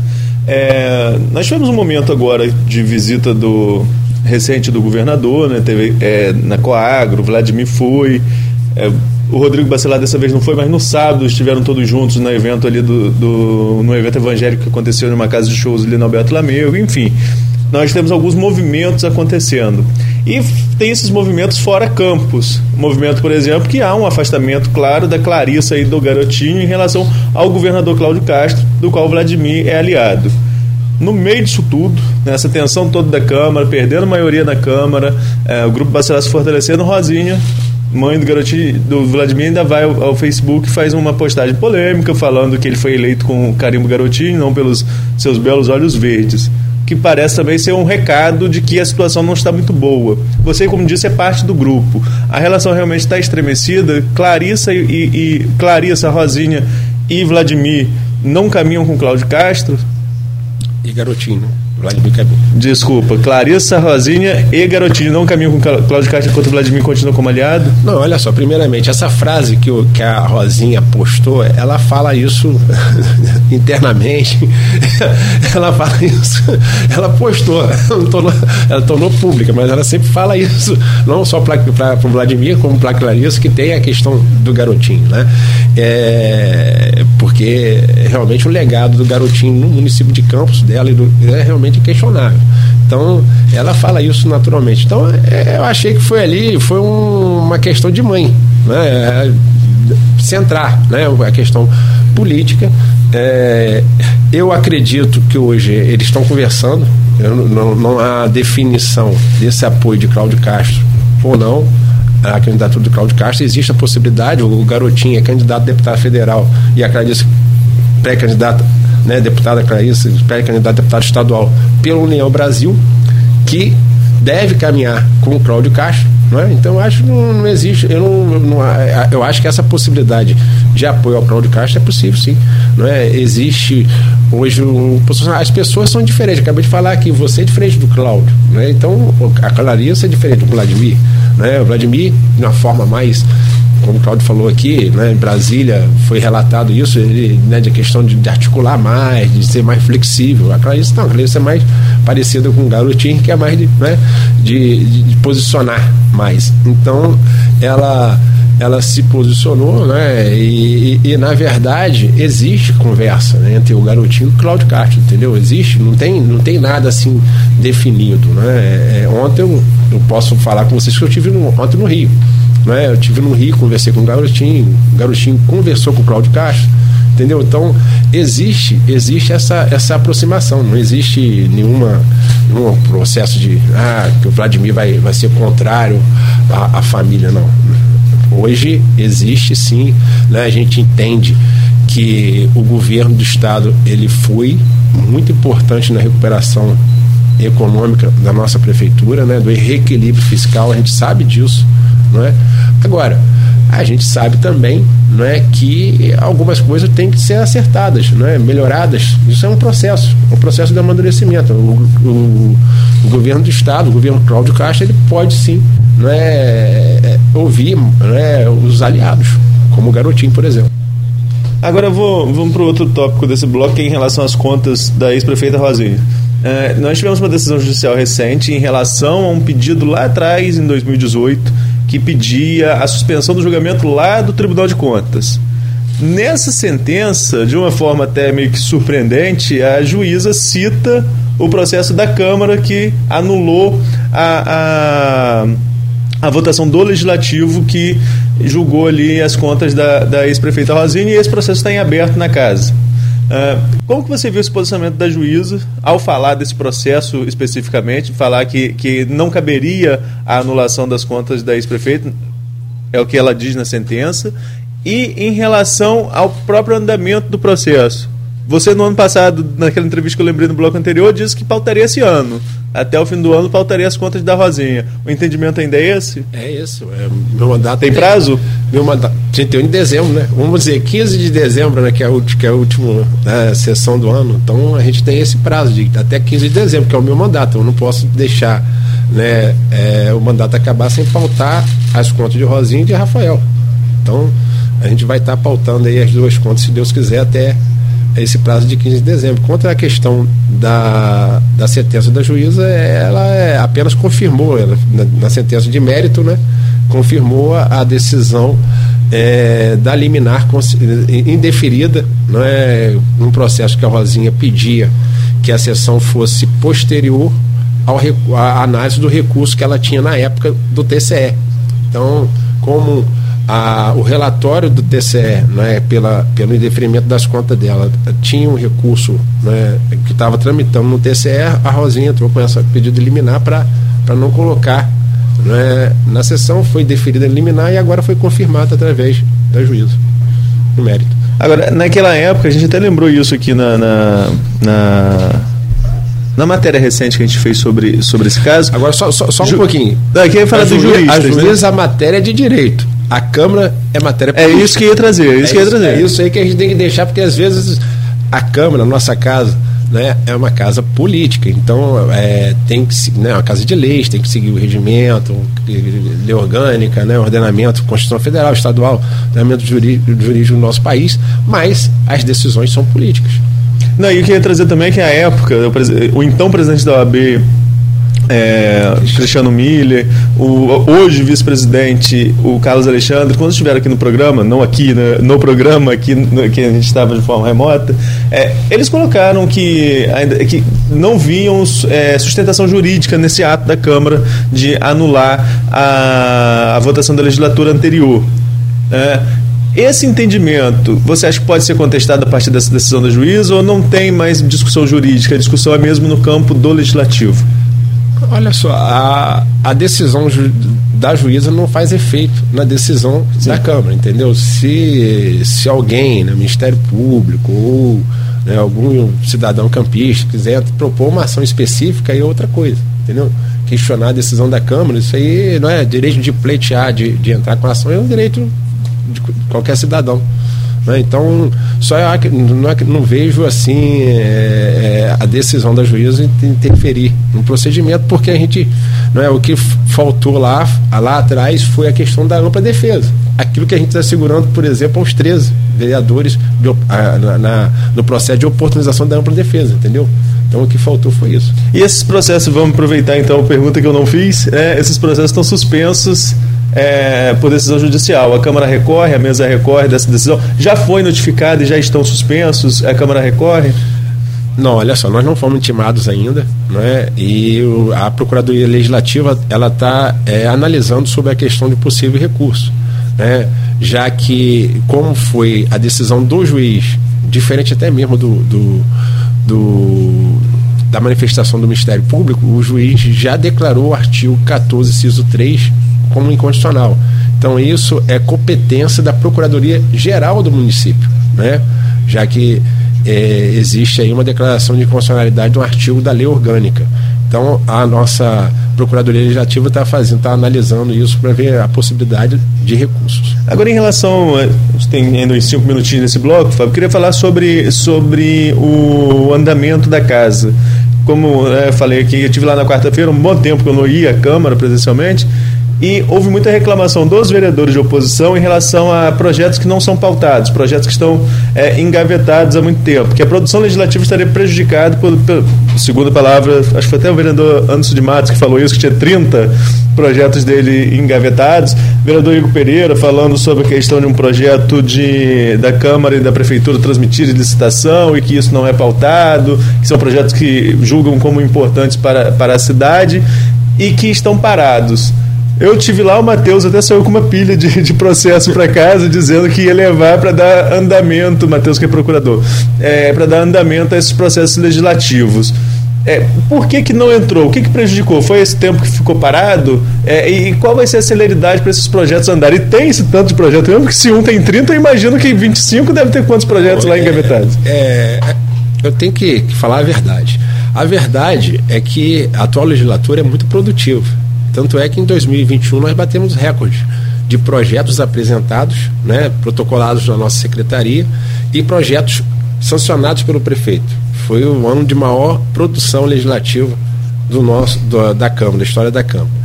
É, eu quero esclarecer que quando você propõe, né, faz qualquer propositura, né, é, decreto-lei, projeto de lei, você dá entrada na secretaria. Ele tem um procedimento próprio. Depois ele vai para o arquivo para verificar se existe não é, lei já publicada com o mesmo objeto daquele projeto. Depois vai para a Procuradoria Legislativa, aí os processos estão com o Matheus né, é, e companhia ali, para ver a questão técnica, da técnica ou não, questão técnica legislativa. Depois são encaminhados para as, as devidas comissões. Tem comissão, que a Comissão de Constituição e Justiça é, ela, ela é obrigatória, todos os processos passam por ela. Então tem um trâmite. Se tem uma grande produção de projeto, é lógico que tem um afunilamento. Né? É, somado a isso, Arnaldo, é lógico que 11, né, 11, foram mais de 11, foram 13 sessões que não existiram, é lógico que isso também, não é? Os, os vereadores, eles colocam, né, e aí a gente a gente entende, mas entende a questão política, né? De já que eu estou falando que eles são faltosos, né? E eu falei que é, e falei mesmo e falo que não, nós não tivemos produção desse período que eles faltaram, né? Eles estão falando que eu não estou colocando, mas na verdade, né? Eu, eu falei aqui, vou repetir, né? Das, do momento que teve a retomada da sessão até agora, nós tivemos cinco projetos do executivo aprovados e dez de autoria dos vereadores. Então os projetos, os projetos estão sendo pautados. Estão sendo pautados. O projeto do vereador Igor Pereira está com realmente com esse especificamente está com o procurador, né, doutor Matheus, que eu pedi celeridade realmente, mas também cabe ao vereador e à sua assessoria, né, verificar né, o andamento de cada projeto eu só pauto né, o presidente, né, a, a presidência, a presidência está, está no último passo, no penúltimo passo do processo, do procedimento do processo. Chega a diretoria de plenário, eu vejo quais processos estão com os pareceres devidos e pauta. Entendeu? Então, na verdade, hoje, pendente de pauta, na diretoria plenária não existe projeto de lei. Tudo que chega lá eu pauto. Tanto é, né, que na, última sessão mesmo que você viu, tinha, foram dois projetos de lei de segundo turno, de autoria do vereador Dr. Abdo Neme, se você for lembrar, e um do vereador Marquinhos Bacelar. Então, dois processos, projetos, eu estou mandando em evidência, aqui na é história, isso aqui é fato. Então, uma coisa é o que os vereadores falam. Não é? Ah, Martin, ah, estão pegando, mentindo, só você que é, que é, que é o dono da viagem, fala, não estou falando de fato. Não estou falando da, da, da retórica política. Não é? E aqui eu falei e repito: existe uma estratégia de é, desqualificar a conduta do presidente. Então, isso é uma coisa que a gente está conversando, não é, não é um nome na, na, na, oposição, mas a gente tem que amadurecer e conversar. Não é? isso é uma, é uma questão. Agora, os procedimentos, não é? e, e cabe ao vereador e assessoria ver o andamento do processo. Não é? Um advogado. Uma, uma das, das, das funções do advogado é colocar o processo para andar né, verificar se o, se o oficial de justiça já citou, não é, se o juiz está concluso, ir lá despachar com o juiz. Não, agora, agora você, só tem que mandar aqui para o oficial de justiça para citar. Não, não é isso. É a mesma coisa da assessoria. A assessoria parlamentar é para isso. Não é? Aí entrou com o processo, aí entrei na secretaria e deixei o processo lá que vai andar. É por quê? Existe uma grande produção, né? Existiu um pronunciamento, mesmo na terça-feira, não, na quarta-feira, melhor dizendo, de um vereador que de 18 proje projetos. Eu não vou falar o nome do vereador, não. 18 projetos. Falou, entrou com projeto, deu projeto por projeto. Quando acabou a sessão, a dona Ilza, que é a nossa secretária, ela sobe com os projetos. Pô, o vereador falou isso, mas entrou isso na semana passada, na sexta-feira. Então, quer dizer, estou falando aqui o que acontece, que aconteceu. Estou falando aqui de história. É, a gente tem que, que separar e agilizar realmente ali o trâmite. Tanto é que você viu, você foi testemunho ocular, que o, o Matheus saiu com, com vários processos. Isso é uma fase do, do, do projeto, ele passar na Procuradoria Legislativa. Isso não é o não pautar pelo presidente. Falar em projeto que tem de ideia e pedido, aqui mesmo eu estou vendo um pessoal muito voltado para a cultura, que agora a Rafaela, que é lá do, do, do arquivo, está aqui acompanhando a gente. O próprio. É, é... O arquivo que vai fazer aniversário agora, né? Sim, sim.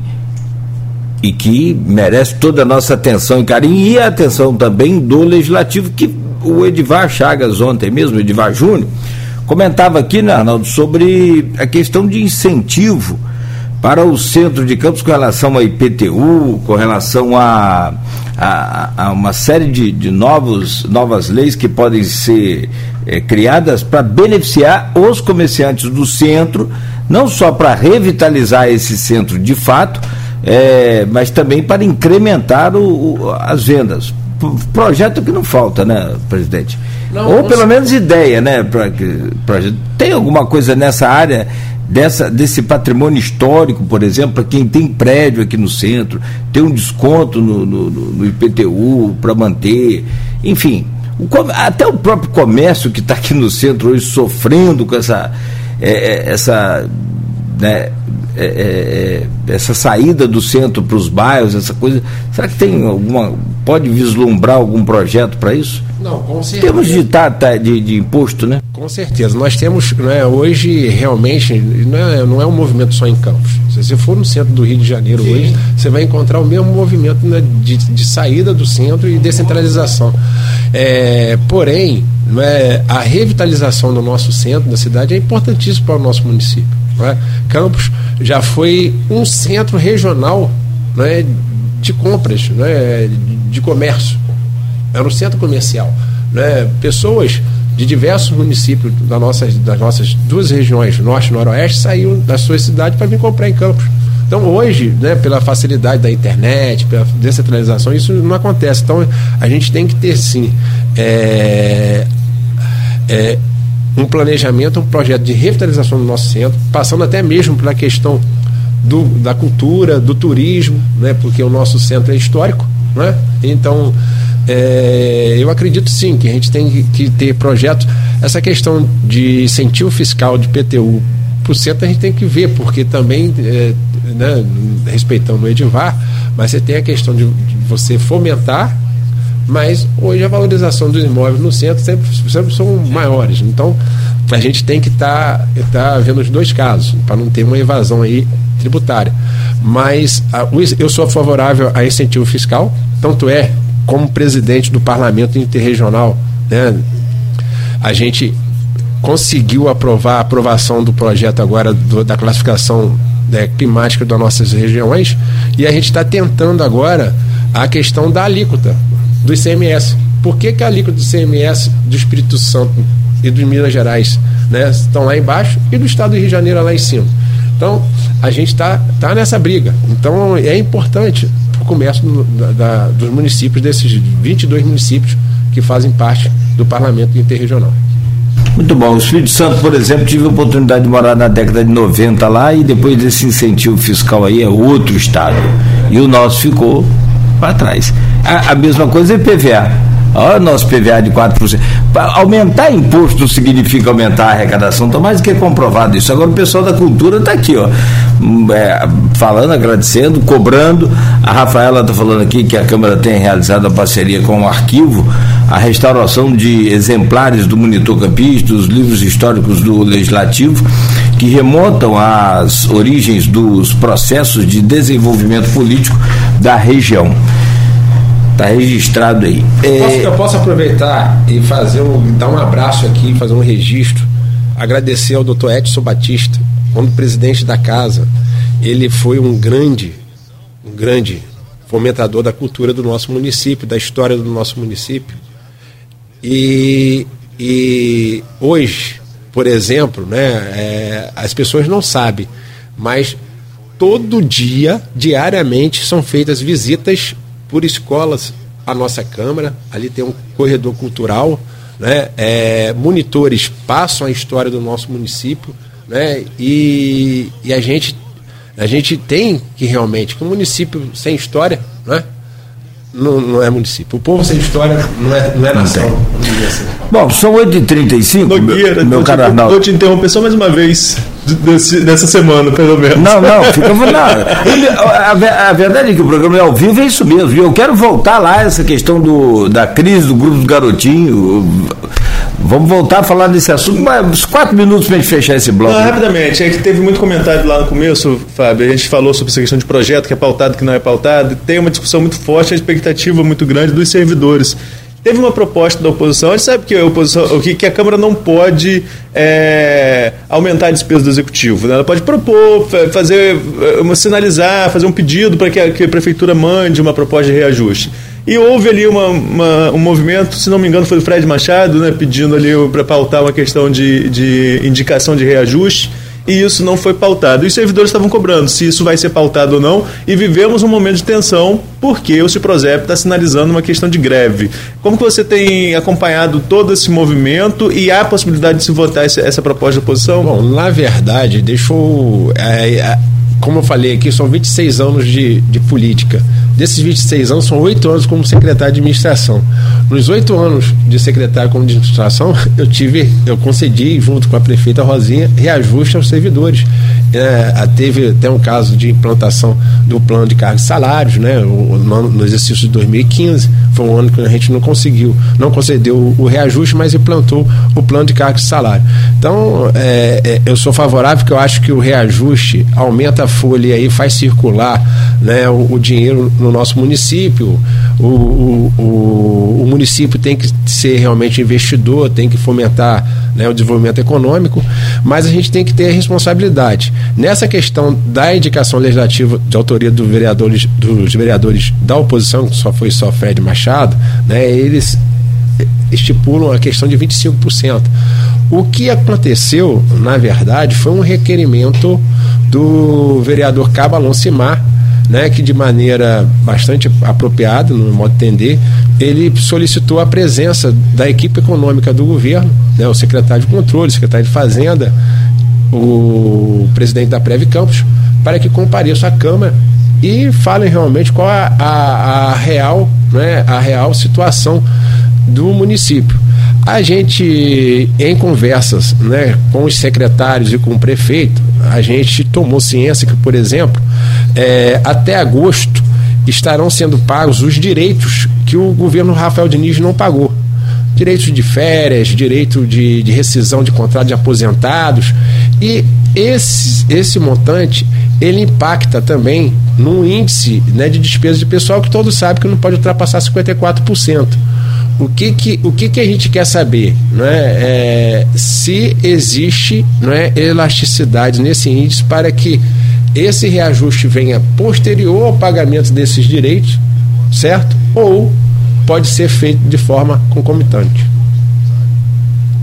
Muito bem. Bom, são 8h40, 8h39, Fábio. Eu não expliquei, não é verdade? A gente vai vai vai vai estar recebendo a equipe econômica nessa semana, hum. certo? Para ver para ver a questão. Isso em audiência ou reunião interna? É, reunião interna. É, da questão da realidade financeira do município e depois a gente pauta a indicação legislativa. Isso aí foi, foi dito lá já. O Fábio Ribeiro, presidente da Câmara Municipal de Vereadores de Campos. Fábio já falou aqui sobre a polêmica eleição, sobre todo o desenrolar daquela situação. Já comentou aqui sobre as contas da Rosinha, falou também sobre essa é, é, crise no, no grupo Garotinho. Né? E desse último bloco, né, Arnaldo, pré-pautado aqui, e é claro, no programa ao vivo sempre tem né, um comentário aqui ou outro, a gente pode dar uma, uma escapulida da pauta aqui, mas sempre com atenção voltada para essa projeção das urnas a deputado estadual, federal, governador e presidente, meu caro Arnaldo. Eu convido você para voltar. Só ler aqui, presidente, antes então, Arnaldo, com licença. É, o Edivar Júnior comentou aqui, o presidente da CDL, com incentivo ao contribuinte através do artigo 235 do Código Tributário, tenho certeza que teremos um centro revitalizado, que é aquilo que a gente falava aqui mais cedo, gerando um centro mais bonito, com história e turismo. Se quiser comentar, fique à vontade. Não, concordo com ele. Fábio, você já colocou aqui no bloco anterior a questão das pré-candidaturas definidas do seu grupo político. Né? Vocês têm é, agora, pelo que estou entendendo, definido o ex-governador Antônio Garotinho como pré-candidato a deputado federal, a deputada federal Clarissa Garotinho como pré-candidata a deputada estadual, além da reeleição de pré-candidata reeleição Bruno Dawaire. É, eu fiz uma matéria recente justamente sobre esse tabuleiro que estava se arrumando é, do grupo garotista e Rodrigo Bacelar como uma outra força política é, é forte aqui da cidade, né, que, que projeta muito voto também. É, como que você vê esse tabuleiro aqui em Campos, desses grupos, sobretudo desses grupos políticos, que tem também, por outro lado, o presidente do seu partido, que é o Caio Viana, como você mesmo é, é, já citou aqui, é, nessas mudanças que aconteceram de legenda desse período de pré-eleitoral, o Caio hoje é presidente do partido que você faz parte. É, como que você vê esse movimento? Qual a projeção em relação ao resultado pré-estadual e, fe e, federal? Eu conversei com alguns articulistas do grupo político, eles projetam que vocês façam é, garotinho entre 50 e 60 mil votos a deputado federal e pré-estadual 30, de 30 a 40 dividido para Bruno e para Clarissa. É, você concorda com essa análise? É esse mesmo pro projeto do grupo? Não, o projeto é mais além, mas eu acho que a análise está tá bem, tá bem pé no chão, acho isso mesmo de eh, o projeto é de 60 a 70 para o garotinho, não é? federal, e a gente tentar a meta aí de, vamos dizer, 80 mil votos para, para, para o grupo, a gente também tem deputados, tem outros deputados, né? não só, não, tem outros candidatos, né? pré-candidatos, não só a Clarice como, como o Bruno, que são os principais candidatos, mas nós temos, né, na, na Câmara mesmo, nós temos do grupo o pastor Marcos Elias, é que é pré-candidato estadual, o, o Tiago Rangel, também pré-candidato a, a estadual, e ainda não, é, não retirou a sua pré-candidatura o, o, o vice-presidente da casa, o Juninho Virgílio. Então, a gente projeta aí 80 mil votos aí para estadual e, e também né, de 80 a 90 mil votos para federal, já que a gente também tem, tem composições com deputados federais que ajudaram o nosso município né, nessa recuperação.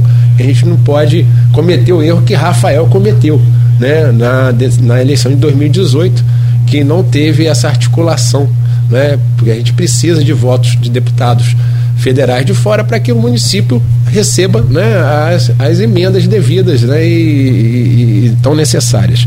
É, eu queria aproveitando também aqui, mandar um abraço para o Edivar né, Júnior e muita luz, sucesso aí, está fazendo um brilhante trabalho no começo da sua gestão e nós estamos lá de braço aberto lá na Câmara lá para caminhar junto aí qualquer projeto para o nosso município. É, eu acredito né, que nós, como você fez uma análise correta, Rodrigo Barcelaco vai, vai ter realmente uma expressão, um voto bastante expressivo. Talvez com a Clarissa candidato, acho que vai ter aí uma, uma, né, uma força equivalente você acredita? Entre, entre ela e Clarissa, né? E talvez sim, né? Vai depender da, da questão do grupo, porque a gente tem um compromisso com o deputado Bruno Dauari, né? Bruno Dauari, ele já está no seu segundo mandato, foi, foi, foi muito importante né? nessa, nessa esse reerguimento né? do nosso grupo né? Porque nós ficamos aí garotinho sem mandato, Rosinha sem mandato, né? Vladimir sem mandato, a gente, né? Sem mandato. Então o, o Bruno Dauer foi muito fiel, muito leal né? ao nosso grupo e, e, a gente tem esse compromisso com ele também. Então a gente e, e tem né, a questão da representação. A gente não pode também olhar só para o nosso grupo. Campos, né, é, em 2018 fez quatro vereadores. Né, hoje, quatro deputados. Desculpe, quatro deputados. Então hoje nós temos estaduais. Nós temos né, a vaga aí do, dos, dos saudosos João Peixoto e, e Gilviana. É? A gente vê até é, um número muito grande de deputados. A gente tem que tomar atenção, ser atento a isso para que a gente não perca a nossa representatividade. Né? Eu vejo a possibilidade aí da votação muito grande do Rodrigo Bacelar, para mim, né, eu acho que é pulo de 10, como a de Clarice também. Vejo o Bruno com a possibilidade de votação, de eleição também, né, dependendo da postura do grupo. E vejo o Thiago Rangel despontando com força né, e, e tendo uma nominata mais tranquila para ele, né, não podemos. Né? O Bruno Viana, também vereador, pré-candidato a, a, a deputado, acho que vai ser uma força ali na pedra, entendeu? Não sei qual é qual vai ser, mas vai ser um, né, uma, uma força jovem e a gente, a gente torce né, que Campos saia de forma bastante representativa. É, em termos né, regional, nós, nós elegemos seis deputados estaduais, né? O Chico Machado, mais o Chico Machado e o Jair Bittencourt, que eu acho que o Chico Machado. Sete com o prefeito de Macaé. De Macaé, é o Helder. Eu acho que a gente, a gente, o Chico Machado caminha forte também para a reeleição, né? O Jair está no partido de nominata difícil, que é o PL, né? Mas é um é um deputado que está no seu segundo mandato, hoje ele é vice-presidente da LERJ, eu acho que, que, é, um, que é, um, é, é uma, é uma pessoa bem articulada, né? uma pessoa que fez bastante para pela nossa região, eu sei que ele foi muito atuante, todos os dois foram muito atuantes no nosso parlamento interregional, então é por isso que eu que eu estou fazendo análise não só né, no nosso município. E nós tivemos aí é, Vladimir, é, eleição do Vladimir, do Cristino, do Felício Laterço, três deputados federais. Então a gente espera que a região saia, não é, é uma região que tem não é, as suas necessidades, as duas regiões, melhor dizendo, norte e noroeste, e que a gente repita aí a, a nossa, no mínimo, três federais e quatro estaduais. Desculpe, e sete estaduais, sendo quatro por Campos, é lógico. A gente espera que, que Campos. E tem, né? É, uma, duas candidaturas que eu acho que influenciam muito Campos também, que é a da Carla Machado, ex-prefeita Carla Machado Solano da Barra, e do ex-prefeito Federico Barbosa. Também são, são, são duas candidaturas, no meu modo de entender, vão disputar voto em Campos. Essa pulverização aí, você não vê como arriscada, não, esse monte de nome. E o Frederico, aí agora o Frederico, vice-prefeito, Frederico, Frederico Paes, ele aqui no programa, ele defendeu que a região vota na região. É, o voto, eh, nós não temos esse sistema ainda, né? Que existe sistema distrital, ou um distrital misto que até chegou a ser cogitado, que você vota no candidato da região e um outro no geral. Né, não, não temos, você é um voto só, mas ele defendeu o voto local. Você acredita que esse movimento chamado de movimento bairrista é interessante? Tem um Muito interessante, mas para mim é o que deve ser feito, entendeu? Porque é o político da região que conhece a região, que representa a região, que sabe das suas necessidades, né? É, eu falei aqui há pouco né? Eu estou trabalhando muito essa, essas regiões norte e noroeste, porque somos, é, né, eu sou como presidente do parlamento, do parlamento, a gente sabe que nós temos as mesmas necessidades, a questão do desemprego muito grande, a questão da saúde, a gente né, trazendo. É, tem cidades ainda que não tem nem hospital, né? então a gente tem que, que, que né, trazer isso para, para debate no Estado. Então, isso quem faz com maior propriedade é o político da região. Então, eu concordo com o Frederico Paz, um grande abraço aí para o nosso vice, o homem da paz, né? um homem que, que realmente é, tem bom senso, bem articulado. E, e eu vejo, né? essa saída para a nossa região. Tem que votar. É, é, campista tem que votar em campista, macaense em macaense. Eu acho, eu sou bem assim mesmo também. Mas é, como né, o, o, o, os prefeitos precisam de deputados de fora, você tem que abrir espaço. Não é, não é uma votação que a gente que não justifica, como aconteceu no passado, né, onde o Paulo Melo, por exemplo, teve 5 mil votos em Campos. Não é isso? Ali na Baixada. Então, e, e, o que, que fez? Então a gente tem, a gente tem, tem, tem que ter essa atenção né, e, e e vamos, vamos, eu acredito na eleição, como eu falei, do, do, do Rodrigo, a reeleição do, do, do, do Chico Machado, o Jair vem para briga, o Bruno vem para briga, entendeu? Então a gente é capaz de ir no, no frigir dos ovos ter a mesma representatividade de 2018. É? Temos o Rodrigo com chance de eleição, o Bruno com chance de eleição, a Clarice com chance de eleição, o Tiago Rangel por causa da questão do do Podemos, estou deixando bem aqui, e ele está ele tá crescendo muito fora, entendeu? Tá, é, meu colega vereador, eu estou vendo que ele está fazendo muita articulação fora da cidade. Eu acredito que se eu fosse o Cláudio Nogueira, que, que prevê a eleição. Eu costumo acertar umas, né? É, a sua eu acertei, e, mas. Vejo, e vejo a possibilidade, sim, da reeleição do Cristino, vejo a possibilidade da, da reeleição do Felício Laterça. E aí né, a possível eleição do, do Garotinho, que eu vejo bem provável, e o Caio disputando também. Né? Você acha que polariza Caio e Garotinho aqui, já pensando no 2024? Não, eu acredito que não. Eu acredito que não. Eu acredito que, que, que polarizar se fosse um outro candidato no nosso grupo. Agora o Garotinho não. O Garotinho acho que, no meu modo de entender, sem, sem, acho que o Garotinho dá uma grande distância do Caio. Entendeu?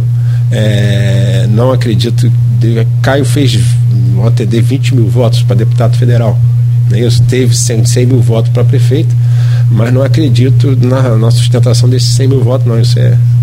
Não vejo. É, a, vamos dizer assim, grupo político para isso, diferentemente que ele tinha, né? por exemplo, ele trocou de partido, né? ele teve um apoio maciço né? na eleição municipal do Rodrigo Neves, né? né? do PDT, então, eu não, não acredito nessa sustentação do Caio, não. Quem comenta muito aqui fala sobre esse crescimento para o segundo turno, principalmente, até fala sobre a possibilidade de se tem mais sete, dez dias de eleição, ele leva a eleição naquele crescimento, se continuasse aquele crescimento, é o próprio Aloysio, que faz parte dessa bancada, né, o Luiz Abreu Barbosa, e que aí vem aquele apoio lá do grupo do, do, do Neves que é de Niterói. Aí não sabe se vai ter para deputado. Se tiver, também aí é outra história. Bom, tem uma postagem aqui, aquilo que a gente falou, a, a, pauta está aqui, é pré-pautada, mas a gente de vez em quando dá uma escapulida e tem coisa que a gente naturalmente não deixa passar. Fred Machado, vereador, coloca aqui o seguinte: avisa ao presidente que a indicação legislativa é fora desse, dessa pauta de, de, de projeção de deputado avisa ao presidente que a indicação legislativa é para que seja feita um estudo de impacto financeiro e a proposta até 25% é apenas autorizativa, caso não haja limite dentro da lei de responsabilidade fiscal. O governo pode dar o que puder, mas deixar os servidores sem nenhum reajuste inflacionário no atual orçamento é debochar dos resignados trabalhadores. Hoje tem servidores que recebem menos que um salário mínimo. Termina afirmativamente falando lamentável. Lamentável o quê? Ficar quatro anos sem reajuste? Né? Tudo que ele fala. Eu não entendi. É ele lamentável, né? Ficar quatro anos sem reajuste e dois meses sem pagamento. Então a gente tem que ter né, essa, essa, essa compreensão. Né? No ano passado também nós ficamos sem reajuste, primeiro ano do governo Vladimir. E, e responsabilidade com o servidor. Não adianta a gente é, prometer uma coisa que não possa cumprir. Né? Então, é, agradeço aí a, o aviso do vereador Fred, mando um abraço para ele e, e, a gente sabe disso. Só que, é, posteriormente à indicação, foi aprovado o requerimento do vereador Cabo Alocimar para o comparecimento da equipe financeira e econômica. Então, a gente também, né, assim como o vereador Fred ou outros vereadores, a gente vai trabalhar pelo reajuste responsável, eu tenho certeza disso, porque o, o Fred, é, em sua gestão lá na Câmara, foi bastante responsável, fez uma gestão é, da presidência com bastante responsabilidade. Haja visto que nós tivemos a possibilidade, pela primeira vez, de devolver ao executivo não é, o valor de um milhão e meio. Então, é, é realmente, a gente tem que ver a questão da responsabilidade. Ele fala que ele, ele volta a postar que havia recurso naquela época, né? E agora ele pergunta, havia recurso? Agora. Eu não sei, não era vereador na época. Fábio, vamos seguindo com a pauta que nosso horário já foi, né, Nogueira? Então, ficou aqui que eu vou, vou mexer. Ih, mas já deu 9 horas, é. é. Então, Você está olhando o relógio aqui. Pois né? é, rapidamente para a gente concluir nessa nossa pauta de projeções, nós falamos sobre a eleição a deputado estadual e federal. Queria ouvir sua opinião em relação às disputas. O Senado também está interessante, né? O Senado também está interessante, mas é, é, vou aproveitar de uma tacada só, deixar você para você falar como você está vendo o panorama ao Senado Federal aqui no Rio de Janeiro, uma cadeira só, com Romário pré-candidata, pré-candidatura do Siciliano despontando e tem chance de crescer muito no meu ponto de vista. É, governador parece caminhar para a polarização, Castro e Freixo, se você acredita nessa possibilidade ou se surge um outro nome, e no mesmo sentido, presidente da República, que parece polarizado Lula e Bolsonaro, se há a possibilidade de chegar mais alguém numa terceira via, que se aposta, se aposta, se aposta, mas não se concretiza já há algum tempo. Bom, eu não vejo a possibilidade da, da questão da terceira via a nível nacional, certo? E se você for pegar tudo que você falou, na verdade é, é, é, é, é Lula e Bolsonaro tanto no governo do estado como no senado, né? É Lula e Bolsonaro. Então, é, e realmente, né, a tradição do Rio de Janeiro foi votar em Lula, depois foi maciço o voto em Bolsonaro. Então, realmente, o, o estado do Rio de Janeiro é bastante dividido. Eu há seis meses atrás eu daria como quase certa a eleição de Lula. Eu não, eu, hoje eu não, eu não dou como certa a eleição de Lula. Eu acredito que a gente vai ter uma surpresa. É, existe a possibilidade do Lula não ser candidato. Eu acredito que o PT possa lançar o Luiz Haddad, né, que foi um, um um candidato que fez mais de 45 milhões de votos. A gente, isso aí não é descartado, né? Uma, uma pessoa, e que tem um apelo não é, é assim de, de, de articulação é, muito grande também. É, vejo no estado do Rio de Janeiro né, possibilidades de uma eleição em primeiro turno do Freixo, uma possibilidade de eleição de primeiro turno do Castro e um segundo turno. Entre os dois ou não a, no estado do Rio de Janeiro, eu já vejo uma possibilidade de uma terceira via. Mas como possibilidade. Quem ah, seria? Quem seria? Poderia ser o, o Crivella, por exemplo. Entendeu? Acho que o Crivella, como um candidato né, dos evangélicos, com apoio de alguns de alguns políticos né, tradicionais no estado de Rio de Janeiro, seria uma, uma, uma, uma, uma candidatura muito competitiva, né, a nível dos dois citados aqui. É, no Senado, também vejo é, a, possível inclusão do, do senador, né, do ex-senador Crivella também como essa terceira via. Eu só acho que o Romário hoje, né, ele tem uma, uma, uma uma vantagem, não é? Não é tanta vantagem assim, porque a, a, questão da direita, do bolsonarismo, ele vem como quase candidato único, né? Já o, o, o, o siciliano de, de, é, divide, né? Essa, essa parte da esquerda com o Molon.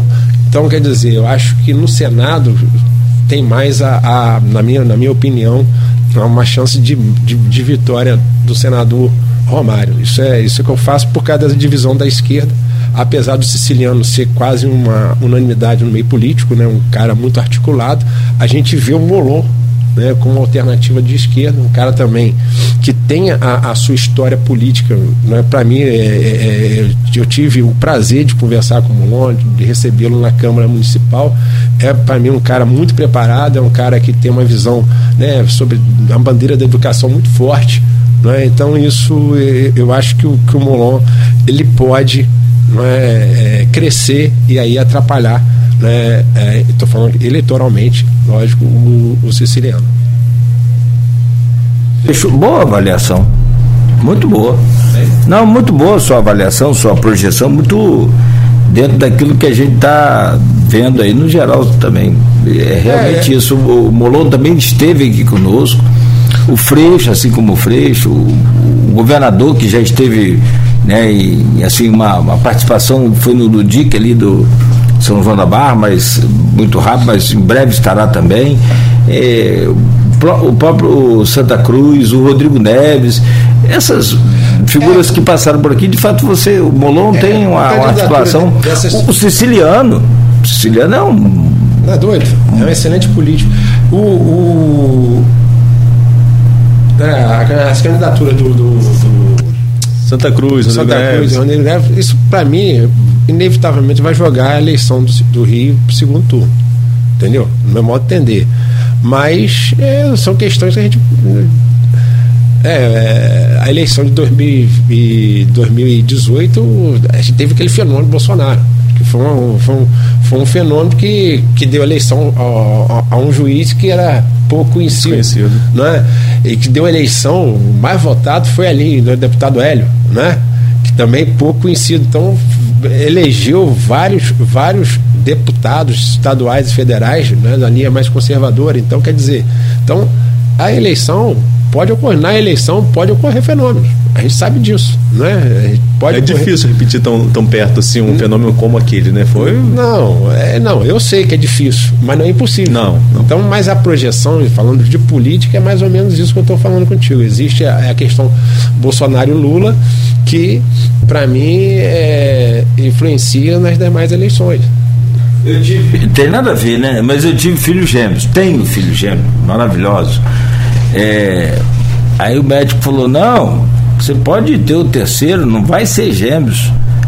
Eu não quis arriscar, não, sabe? Que se vem mais dois, aí eu não aguento. então, nesse fenômeno aí, isso é que de fato a gente não sabe, porque o, o que a gente consegue ver hoje nessas pesquisas aí é um retrato de momento, a pesquisa é isso, né? É um, é tipo um Photoshop ali, o que tem agora, mas boa parte do eleitorado, e aí vai lá para os seus 35%, quase 40%, não está envolvido em eleição tanto quanto a gente está aqui no dia a dia, nas coberturas, você político, enfim. Né? Com certeza, a gente tem que também né, lembrar que a, a, a, a eleição mudou, né? Tempo é reduzido, a campanha mudou, se não mudou. o tempo é reduzido agora, eu acho que a, as redes sociais, eu acho, acredito eu que seja bastante importante, e o eleitorado é um eleitorado novo. novo. Né? Então, o eleitorado, eu acho que muitos jovens é, fizeram aí o, o, primeiro alistamento, eu acho que vai ter um. Realmente é uma coisa que está aberta a questão do surgimento de um fenômeno, tá? Não é. Não é não é assim possível, não. Você vê que nas redes sociais de hoje, no mundo da internet, você, pessoas ficam. Hein? Acho que passou de um milhão. Dois. Dois milhões. Posso citar aqui a Juliette, que foi um fenômeno da internet, o, o mendigo, né? Que é, um, que é um fenômeno da internet. Então, quer dizer, é, é, não é uma coisa impossível, sabe? Sim, Porque sim. nós, nós é, hoje, a política tradicional, não é aquela política né, de, você, de aliança, essas coisas todas, abriu realmente espaço para fenômenos. Não, o que eu falo que é difícil de um fenômeno daquela densidade toda, porque foi algo assim, você virar a eleição. E, e, e, as pessoas criticam pesquisas, né? Porque hoje em dia também, por rede social, você repete uma, uma história várias vezes e ela vira verdade sem ser. É, falar, ah, porque Bolsonaro perdia em todas as pesquisas. Não é verdade. Desde 2017, Bolsonaro liderava as pesquisas quando Lula era retirado do cenário no segundo turno havia sim um, uma questão de empate, uma questão. Mas é, quem é da política sabe, se encomenda a pesquisa interna e sabe realmente qual é, o, qual é o cenário do momento, as coisas mudam. E na eleição do governador, né, de, do ex-governador Whitson, ele teve aqui em junho, em junho do, do ano eleitoral de 2018, Fábio, aí ele chegou, me cumprimentou, cumprimentou Suzy e deu uma, a gente falou assim, é, ele estava com por cento na época. Vou voltar daqui, é, vou voltar aqui muitas vezes como governador eleito e reeleito. Metade da promessa ele cumpriu. Não chegou nem a voltar, mas foi eleito, surpreendentemente. Mas o, o Datafolha pega direitinho ali a última semana do crescimento dele. Ele sai de candidato um, de 1 a 3%, nada mais de eu, para 9, para 11, para liderar. E aí teve um movimento do voto evangélico, que você citou que é muito forte, no Rio de Janeiro, e, e, e os evangélicos declararam apoio ao Whitson, e o apoio a Bolsonaro, que foi uma onda, assim, sem precedentes. Quer ver sem precedentes? O que fez com Clarissa. Clarissa foi reduzida a 10% de uma eleição a outra. Né? O movimento contra político, contra os políticos de mandato foi muito forte naquela eleição.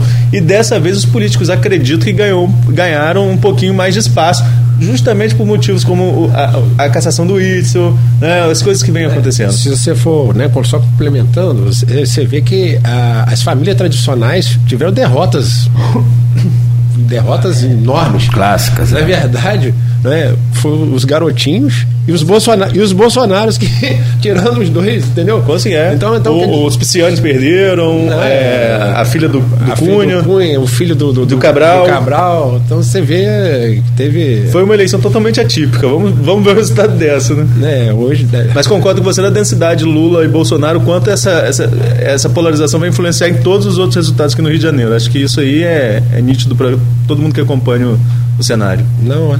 é mas ela. É, futebol, política e, e, e, samba, todo mundo gosta de.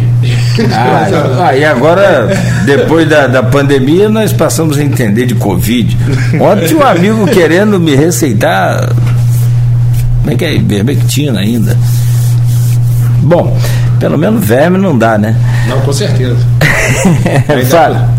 Dá pra você ir lá pro seu sítio lá e.